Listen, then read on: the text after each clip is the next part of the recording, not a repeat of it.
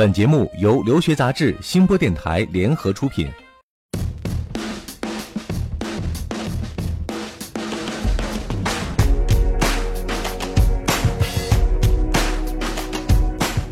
嗨，你好吗？欢迎收听互联网第一留学节目《留学爆米花》，我是长天。很高兴又和大家见面了，我是文老师。嗯，哎，文老师，之前我介绍过一个同事，嗯，呃，让你帮忙做一些留学前的这个咨询、咨询和帮助哈。嗯，他呢，最近孩子已经成功的踏上了留学之路。哦，你记得吗？他当时非常纠结的一个问题就是，到底，因为他孩子是高二准备出国留学嘛，对对，到底是。加拿大呢，还是美国呢？是这个问题纠结了很长的时间，嗯，最后呢是下定了决心，选择了去加拿大。对，前两天到了之后呢，我看他发的这个微信。嗯，一个最大的感觉就是冷啊。对，北京最近都都很冷。对，当然了，这个气候我们后面会讲到哈。但是孩子高中出去留学，到底选择美国或者加拿大，的确是一个很多家长纠结的问题。对，我看我们这个平台上，还有我们社区上，很早就一直有高中的问题，加拿大高中、美国高中，这个很多人关心这方面的问题。对，因为两个国家离得很近啊，而且又都是英语系国家。对，学制也一样。对。正因为有这么多相似或者相近的地方，所以选择起来可能要更困难一些啊。到底哪个好？家长当然会希望能够选一个更好的，但是好像又难以取舍啊，各有各的细微的优势或者差别。哎，那今天呢，我们就从不同的角度帮这些家长来分析一下美国的高中和加拿大的高中到底有着什么样的共同点和不同点。对，最后看看哪一款更适合你。这里是互联网第一留学咨询分享节目《留学爆米花》，欢迎继续收听哦。欢迎继续收听《留学爆米花》，获取留学资讯、免费留学咨询、收听专属于你的留学公开课，大家都可以来关注我们的微信订阅号“留学爆米花”。呃，两个同在北美洲的国家啊，嗯，又都是高中这个层面的选择，到底该选哪家呢？我们先来讲一讲吧。从这个入学的要求上来说，嗯啊，如果你的孩子想去选择美国或者加拿大，分别要满足什么样的高中的入学要求呢？总体来讲呢，我觉得就是跟大家关系最近的啊，这两个国家的一个差别呢，加拿大是可以进公立的，嗯啊，那么美国呢是。原则上不允许咱们国际学生进公立学校的，你要只能进私立学校。嗯，那么这个公立和私立呢，就存在一个费用上的差别。那么加拿大的公立呢，一年的花费相对的来讲还是比较经济的，基本上是在一万四加币，合着大概也就是在七万人民币左右。嗯啊，那么一年的生活费加学费的话呢，大概也就是在十四万到十五万人民币左右。嗯啊，那么美国呢，能看到大多数都是在。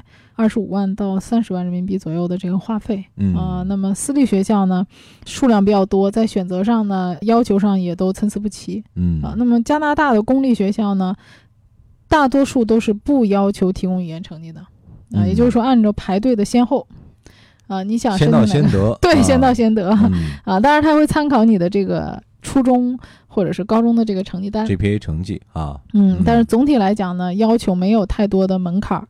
啊，那么也会出现一个问题是什么呢？就是你去排队的时候，别人早早的就排在你的前面了。嗯，啊，可能你也很优秀，但是呢，你就没有排到你想去的学校啊。啊，所以申请加拿大的公立一定要越早越好的去排队。嗯，我这个同事的小孩儿。到了这个加拿大之后哈，嗯，最近正在准备一一个测试啊，这个测试是进入学校之前，学校对他成绩的一个能力的一个一个一个考察吗？通常公立学校呢，在入学的时候都会有个测试，那么这个测试呢，包括了英语和数学这两个部分啊。那么它这个数学呢，通常也是英语来考的，但是一些常用的单词他们会有一些解释啊啊，所以大多数的学生还是可以看懂题的。嗯，那么根据这个水平线呢，学校再来看你是不是需要读这个 ESL 的语言课程。嗯嗯，那刚才说到了加拿大哈，那美国呢？美国的这种私立高中对于孩子的这个。平时成绩还有英语成绩有没有要求？这个美国先说到，有的人会问说，那美国公立学校我去不了吗？有没有可能？有没有可能去呢？那公立学校呢？它多数只接受我们这个交流，就是交换生 J 万的签证去那儿读一年，一年之后呢，再回来，嗯，然后再可以再去签留学，其实就是公立的一些项目合作的项目哈。对对对，那么它这个私立学校呢，有一些很多呢，现在也越来越多的要求学生考托福和这个 SSAT。所以大家呢，之前我们有讲过美国的高中，大家可以去听一听那期节目啊，里面会讲到一些入学的要求。那么总体来讲呢，美国的私立高中的入学要求，它的难度要远远大于加拿大的公立，因为加拿大公立，你想它不要求语言成绩，不面试，但是美国的高中，它就算是不要语言成绩，他也要面试，嗯，所以总是会有一些门槛来卡一些学生的，嗯，所以我们抛去更多的考量因素的话。呃，一个相对比较简单或者一个比较粗暴的一个一个 一个结论或者一个答案，就是说，相对申请加拿大的高中会容易一些，对啊，或者说对孩子的这个难度要求会低一些。对，然后大家主要就是去早早的排队，嗯啊，而且加拿大有一个要求呢，就是你必须要是加拿大的加拿大籍的居民或者是。永久居民来做监护人，那这个监护人呢，一方面是可以家长自己来找当地的朋友啊，或者亲戚来做，或者是当地的教育局，或者是一些我们的这些中介啊，他是会给你提供这方面的一个帮助啊。那么通常的这个监护费用呢，一年通常是在合人民币的话，大概是在七千人民币左右吧，嗯啊，应该是可以，就是一年的监护费用。嗯，另外这个加拿大公立学校来说。住宿可能更多的是要自己找这个寄宿家庭，寄宿家庭，对，这也是一点。很多人说，哎，我想上公立，我还想上寄宿的。那整个加拿大的公立学校都没有寄宿的，啊，这不是说一两所，是所有的都是走读的，都是走读啊。因为它这个公立学校呢，主要是为当地的社区的老百姓服务的，嗯，所以它这个区域里面都是住在周边的。人群的这些家庭里的孩子，所以他不是说寄宿的。所以呢，要去加拿大读高中，就意味着你必须要自己去找这个寄宿家庭。哎，读公立高中，那么这个寄宿家庭通常是当地的教育局或者是给你办理留学的中介都会给你安排寄宿家庭的。嗯啊，所以这个呢倒不是什么很大的问题。那么如果你一定要去住寄宿的话，那就是加拿大有一些这个寄宿制的私立高中，可以讲是非常顶级的私立高中，整个在加拿大也就是三十多所。入学的要求一点都不亚于在美国的顶级的私立高中，对他的私立高中，这个加拿大私立高中费用非常高。你看你在加拿大一年的花费，公立的话大概在十五万左右，那么如果你在寄宿的，那可能要翻倍了，啊，三十到四十万，啊，他的花费基本上和美国的。顶级的寄宿高中的花费是一样的，嗯，但它可选择的这个学校的范围就要比美国的私立要少，少，对它很精。这个关系大家搞清楚哈，到底哪个层级上你更倾向于哪个选择啊？这的确是要之前就要盘算好的。对对，那么就是说大家上高中嘛，其实还是为了上大学。所以，我们还要看一看这个加拿大和美国的升大学的要求，嗯，有什么不一样？对，大家都知道，升美国的大学呢，看的是很多元化的，比如说你要考 SAT 啊，SAT 一、SAT 二、托福，甚至有的学生会修 AP 课程、IB 课程，啊，十八般武艺样样精通啊，啊，八仙过海各显神通，每个人这个才艺的展示、组织能力各方面，一样都不能落下。对对对对，可以讲就是说，呃，美国它这个学生要。呃，很全面的发展，嗯。啊，那么加拿大的升学呢，比如说这个各个省的要求还不太一样，嗯，比如说你在 B C 省，它有 B C 省有自己的省考，啊，它会参考你的省考成绩以及你的在校成绩，当然还有一些你的活动啊、组织这些能力，但是会看到呢，更多的他还是非常看重你的分数的，嗯，还是以成绩作为主要参照的，对，主要参考的。那么如果说在 B C 省呢，他又看重你这个，看重你十二年级的这个六个学分。十二年级的成绩，当然前面这些成绩他也参考，但是最重要的还是你十二年级的这六个大学的这个啊预备考试的这个学分。嗯，所以十二年级的成绩很关键。你会发现中国有一些学生啊，在国内的高二或者高三读完之后，直接去。加拿大的私立学校去读最后的一年，嗯，其实他把最后一年成绩弄好了呢，啊，也可以考当地比较好的这个大学，比如多伦多滑铁卢啊，宝都压在最后一年上了啊，对对，因为你在中国前两年 很多人的成绩也都不错的嘛，对。啊，要不然他也不会。直接去加拿大读最后一年，嗯啊，因为他在加拿大读了最后一年的话呢，他也就避免了在国内高考的这一条路，嗯啊，有的人是想规避一下高考嘛，对啊，高考还要考托福，这个对于大多数学生来讲压力也是蛮大的，对啊，但是他这个 B、C 省还有安省的这个省考也好，还是最后十二年级的课程也好，难度都蛮大的。嗯啊，一点都不亚于我们国内的高考水平。对我们一再强调哈，不要把这个，呃，出国留学当做是逃避高考的一个最佳途径哈。嗯，因为有些这个关卡你是逃不掉的。嗯，而且美国的高中，特别是在你准备这个转入大学的这个过程当中，这个学习的压力也很大。对，就总体我个人的感觉呢。美国的这个教学呢更灵活一些，嗯，比如说这个孩子性格比较开朗，可能发展的也更多元化一些，比如说体育啊、艺术啊。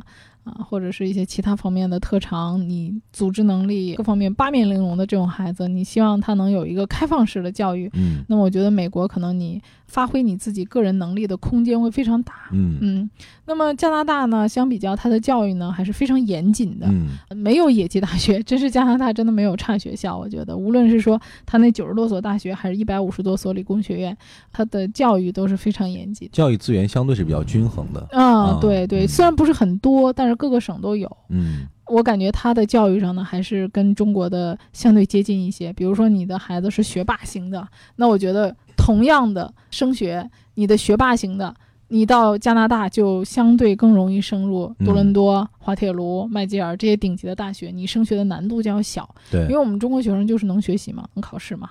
如果这一类学霸型的，你到了这个美国的话，可能你就不见得能升到前十的常青藤哦。对，必须要让自己这个多元化发展的这一方面，呃，也能够展现出来。对，所以就是说，不同的学生可以根据自己的优势去选择不同，找准定位哈。嗯。留学爆米花粉丝福利来了！文老师工作室二零一六年入学申请开始招生，留学咨询从业十四年，帮助数百位申请者成功留学。详情见微信订阅号“留学爆米花”。准备留学就听“留学爆米花”，伴你轻松留学每一天。刚刚我们讲到的是说你在。加拿大读高中，然后选择加拿大的大学，或者在美国读高中，选择这个美国大学。当然也有没有交叉的这种？有啊有啊，比如说我我们举个例子哈，比如说我在加拿大读高中，嗯，然后呢准备最后申请美国的大学，或者在美国读高中申请加拿大大学。有啊，这两者之间难度你觉得哪个更难一些？啊，比如说我在加拿大读的高中。那么我想申请美国的，那么当然跟中国其实比较像啊。你提供这个高中的成绩，当然你还要考 SAT。那么有一点，公立的学校里是没有 SAT 这种课程的辅导的啊。那么你会发现加拿大的私立学校里面是有托福啊或者 SAT 啊这方面课程的辅导的。嗯，这也就是说，为什么它的私立学校更侧重于顶尖的精英化的培养？就是他私立学校的很多孩子，他不见得一定要在。加拿大来上这个大学，嗯，有可能他去欧洲啊，对，美国呀，啊，所以他也要考 SAT 啊、ACT 啊这些考试啊，所以就是说他在完成公立学校要求的正常的课程的之外，就像你在中国你要完成高考以外，你还要再去考个 SAT，其实压力是同样的，嗯。啊，那么如果你是从美国考到加拿大的话呢？那么也有一部分人这样去考，当然这些呢，多数都是美国的本土人啊。我们国际学生这种类型的相对比较少，对，因为美国的选择空间比较大嘛。对，我们在美国哇，有四千多的大学有点舍近求远的感觉。对对对，一般美国当地人他会愿意去选加拿大，因为加拿大学费便宜啊。啊，他觉得。去加拿大读书的话，去一个啊，比如说我去多伦多、滑铁卢、西安大略这样顶级的学校，我一年可能才花个折合人民币的话，也就才七八万啊。但是你要在美国可就不止了，对，五万多美金呐，那合人民币大概要三十多万人民币啊。所以你要读顶级的学校来讲的话，你会发现加拿大很经济，对吧？对，选择的这个考虑的。角度啊和这个因素不太一样，对对。那么他也是，如果申请加拿大的学校啊，加拿大也会看你的这个高中成绩，嗯啊。相比较来讲呢，如果在美国再反过头来申请加拿大的学校的话，啊，它的要求上来讲，就是学术方面看的会比较多一些，嗯啊。就总体来讲呢，我我发现是在加拿大读书的学生申请美国比较多，嗯啊。那么在美国读完书的学生，因为他本地的选择就比较多元化一些，所以他再去选择加拿大的相对会少，嗯。节目开始的时候，我们讲到了家长的纠结哈。对。那么在您之前接触过的或者帮助过的学生当中，他们的家长在这个纠结的过程里面，最后都是怎么来选择的，或者考量了哪些因素呢？对，其实我觉得呢，就是选择加拿大的一部分家长，他的考虑是什么呢？在我的各方面的因素都不是很确定的情况下，那么我选择一条比较稳妥的。嗯，那么加拿大的优势就是第一，安全。啊，加拿大治安非常好，安全。第二呢，费用低。嗯，比如说一些工薪家庭，一年在十几万的花费，他能承担得了。嗯，而且这个花费非常稳定，对，不会有太多的涨价呀这种因素，费用稳定。第三个呢，就是说孩子呢，可能对于那边的一个呃适应上来讲，因为他还是这个学术教育比较多一些，孩子可能在适应程度上，或者说进的学校上面来讲。它的入学门槛比较低，对。啊，所以大多数孩子在国内走的时候走的比较容易，和国内落差不是很大哈。对对对，就比如说我想进哪个学校，不会是说我想进这个教育局我进不去。啊，那可能这一个教育局有呃十几所学校，我可能第一志愿没录上，第二，那他一共是可以给你选择三个到五个的，那第一没录上，第二、第三呗。而且你到了当地一问呢，其实当地人都会告诉你说，我们公立教育局没有太大差别，差不太多啊。你总是要排这个排那个，其实，在当地人的心里面，他这个教育局都是统一分配的。对，那就从这个管理上来讲也非常不同，就是加拿大是有统一的各个区的教育局。嗯，那这个各个区的教育局呢，它是会平均分配它的师资力量的。比如说，你会发现各个这个一个区里面的各个学校，它的校园的建设、师生的配比啊、课程的设置都不差别不大，类似啊。对，它不会说在这个区。区里面有特别大的差别，因为它要讲究一个均衡平等。啊，那如果说区与区之间，那可能就会不一样了啊。比如说在温哥华的西温，那是有钱人啊，他交的税多，那可能这个区的学校的设施啊、环境都会好一些。嗯啊，那你到别的区，可能这个区就纳税要少一点，它可能整个的这个福利啊，包括这个学校的建设和资金上面就有一定的限制。嗯啊，所以它这个整体来讲，你要问这一个区的，它其实他们本地人没有什么太大的差别。嗯啊，当然你要是想选一些精英教育的话，它的私立学校的精英教育一定是要比公立要好的。所以很多人是年龄小的时候出去，先在公立里面读个一两年，他成绩比较好了，他可能会考虑转到私立去啊，受一个更顶尖的、更精英的教育。那么选择美国的人是怎么考虑呢？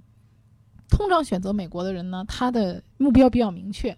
就是我将来我就要在美国上大学，那与其我在美国上大学，我要早一点了解这儿的文化，然后建立这儿的朋友圈，建立这儿的人脉圈呢，我就不如早点去美国读高中了啊。所以他这这种目标是非常目的性非常的明确。对，所以他就选择去美国读高中啊。再加上呢，经济上呢，可能也不是他们太顾忌的因素啊，所以可能就是选择美国去读高中。那么美国高中呢，啊，他也要考虑他的地理位置、孩子的情况，能够选择什么样的学校。比如说他的孩子各方面的成绩也比较优秀。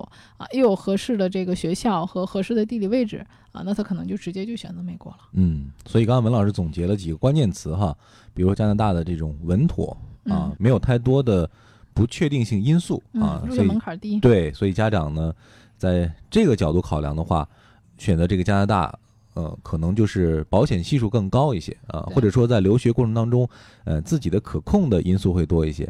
那美国呢，就是在你各方面条件觉得都允许的情况之下，而且呢，目标指向性非常明确啊，未来的大学就是希望能够接着在美国接着读啊。那这样的话呢，我们可以把美国作为一个第一选择啊。总之，不同家庭的情况不一样，孩子的学习啊、性格啊，包括未来发展的状况也不太一样啊，所以。还是要充分的考量，呃，整个这样一些因素，啊，做出一个最适合你的一个决定。刚刚我们是两个段落讲了讲怎么来选择哈，怎么来排除这种到底是美国还是加拿大的纠结哈。听了文老师讲的后面这一段，我觉得。非常的受用，因为很多家长纠结的原因就在于说这么多因素放在面前，我不知道该取舍，呃，该该怎么去判断？对，怎么归类啊？对，自己归到哪一类去？对，这样做一个一个划分或者做一个梳理之后呢，你可能就马上能够找到自己的坐标啊，孩子到底更适合去美国还是加拿大啊？毕竟高中留学嘛，孩子年纪还小啊，家长的担心会更多一些。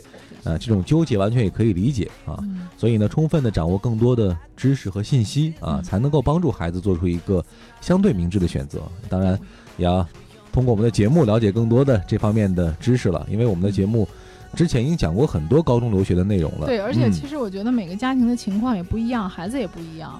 那么我们今天讲的节目呢，其实总只是从一个大体上的去分析的。那么每个孩子根据他的性格呀，他将来的大学规划呢，可能还会有更详细、更深入的东西。嗯。那么也希望大家呢，在微信的这个平台上呢，跟我们更多的互动。嗯。啊，来更多的分享你自己的一些想法和故事，还有困惑。对，困惑，让我们有更多的方式吧，或者是更多的机会和大家互动。嗯。